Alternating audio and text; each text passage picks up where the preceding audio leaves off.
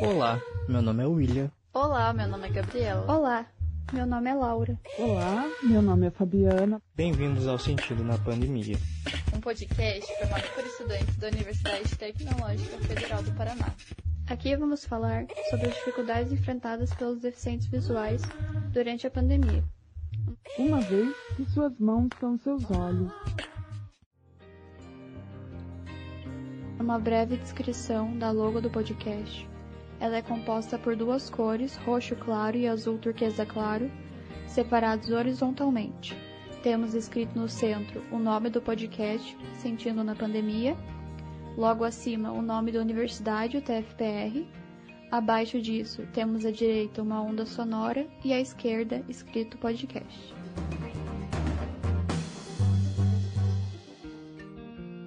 Olá, bem-vindo ao Sentindo na Pandemia. Meu nome é Fabiana Barcelo e hoje vamos conversar com o Henrique Moreira. Ele é deficiente visual e vai contar um pouquinho da sua história para nós. Muito obrigada pela sua presença, seja bem-vindo. Poderia, por gentileza, se apresentar para nós, contar um pouco da sua história? Bom, meu nome é Henrique Moreira, eu tenho 57 anos e eu sou cego total. O que provocou a minha cegueira foi um acidente de carro. É, em 6 para 7 de setembro de 95, eu estava saindo de Caiobá e estava indo para um balneário nas proximidades ali chamado Santa Terezinha. Estava com meu carro sozinho, era 11 e meia da noite. Eu estava a 110, 120 por hora, quando no sentido contrário estava vindo uma moto, uma 750 aquelas antigas, e um caminhão na frente da moto, um feirante, com as luzes tudo, todas apagadas. E a 40 por hora. Daí o, o cara da moto se precipitou na minha pista, veio para minha pista, porque ele, estando a 120 e o caminhão a 40, ele praticamente ia passar por cima do caminhão, né? E era de noite, ele não viu, estava com as luzes apagadas, e eu vindo, né, no sentido contrário. Foi quando ele ainda bateu na traseira do caminhão, veio para minha pista e me pegou de frente. Eu bati o rosto no vidro, quebrei, o motor veio e quebrei a bacia, eu tenho cinco pinos na bacia, quase perdi a perna esquerda, quebrei punho, dente e tal. E o olho direito eu fui é, encaminhado, foi com, o Dr. Carlos Moreira Júnior, ali do Instituto do, dos Olhos do Paraná, que iniciou a, a minha, o meu tratamento, o do meu direito ele havia cortado e ele ficou hipotônico. E não se sabia se era para dois anos, duas horas, 20 dias, 20 anos que ele ia é, é, adquirir a pressão, ou, pressão ocular é, é, normal, né? Isso não ocorreu e nesse ínterim me deu uma doença autoimune. Pela presença desse olho em tratamento, a própria imunidade, uma uveíte, uma oftalmia simpática, como uma doença, como uma resposta autoimune, e a própria imunidade ela inflamou entre o nervo óptico e a retina do olho esquerdo, uma doença autoimune. Aí eu perdi a visão total do, do olho esquerdo também. O que mudou na sua rotina com a pandemia? E quais desafios você tem enfrentado? Hoje, em termos de pandemia, eu, eu pratico muito esporte. Eu, eu faço travessia no mar, eu nado, sou nadador, eu, eu, eu, eu treino bastante natação. É, é, para nadar os jogos, para, para Jogos Olímpicos em, no estado de Santa Catarina. Eu sou membro da Associação Paralímpica de Joinville. Então a gente vinha com uma certa, antes dessa pandemia, todo dia de manhã ou eu faço academia ou eu, eu nado. E eu sou casado. Né? A minha mulher, minha companheira, um anjo que Deus botou na minha vida, inclusive, é ela que está sempre me, me acompanhando, ela sempre me leva, me incentiva. É, é uma pessoa de muita, de muita muita paciência, muita dedicação. Tudo em função do amor, né, que eu acho que existe entre nós dois.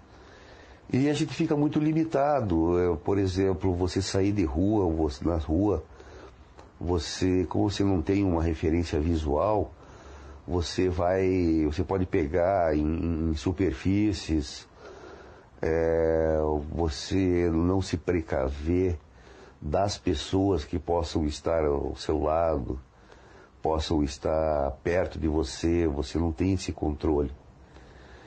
É, as coisas mais é, é, que eu acho que existe uma dificuldade é em função de a gente usar essas, esses internet banking que o nosso leitor de tela ele, é, ele, ele lê. Tudo que vocês leem eu escuto. Só que eles têm, é, eles não são perfeitos e não são tão seguros como a gente. A gente não, a gente não tem uma, uma total segurança em preencher um aplicativo desse aí, envolvendo dinheiro, envolvendo CPF. Então, e esse backup que, o, que, que os profissionais de banco dão, eles também são muito evasivos. É, as pessoas. Mas é uma insegurança de ajudar um cego, é, Ninguém quer se responsabilizar, ninguém quer se comprometer. É, a minha mulher, graças a Deus, me, me, me, me acompanha, ela que, que faz por mim, mas a parte de você se cuidar com álcool, se cuidar na rua, você se, a gente se sente um pouco vulnerável. Porque além de, da doença ser séria, a gente é, tem que sempre se orientar pegando nas coisas. Isso é muito complicado. E fora o medo iminente né, de você só escutar as coisas, a tua referência é auditiva. É, dentro dessa. Eu, eu também jogo xadrez. A gente está fazendo um xadrez via WhatsApp, nessa, um monte de cegos jogando xadrez. Existem uns torneios, quatro, cinco torneios hoje em dia. E os presenciais muito longínquos, muito hum, problemáticos de você tentar alguma coisa agora. E como todo mundo, o negócio é dentro de casa. A gente dentro com as nossas ferramentas, eu ouço muito audiolivros, né? Até a, a, existe uma Existe uma ONG chamada Instituto né, Dorina Noil para Cegos. Você tem muito audiolivro, audiobook.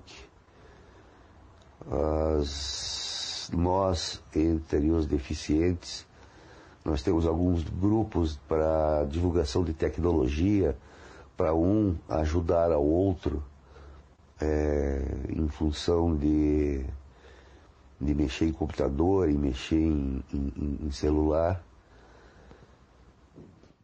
Houve alguma orientação do governo com relação a pessoas com necessidades especiais, alguma, algum auxílio, algo nesse sentido?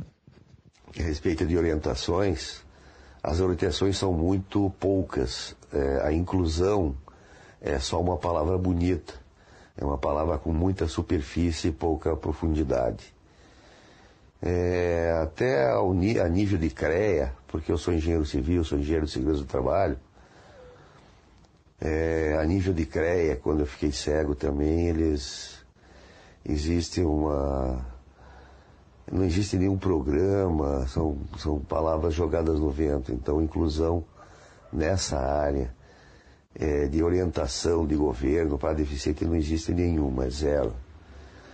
É muita propaganda e, e nada de nada de, de, de, de real mesmo.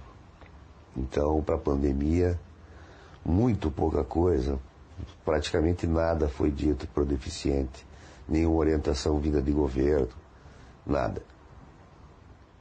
Quais orientações você pode passar para nós, Henrique, no sentido de quem quiser, quem tiver interesse em ajudar algum deficiente visual, Quais conselhos você pode nos passar?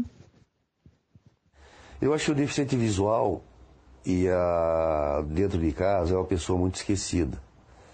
Porque dentro da família, é, por exemplo, você pode ver quando você tem um deficiente ou você tem algum dependente químico da, dentro da família, a família, não, não por, por, por, por, por maldade, por nada, mas pela.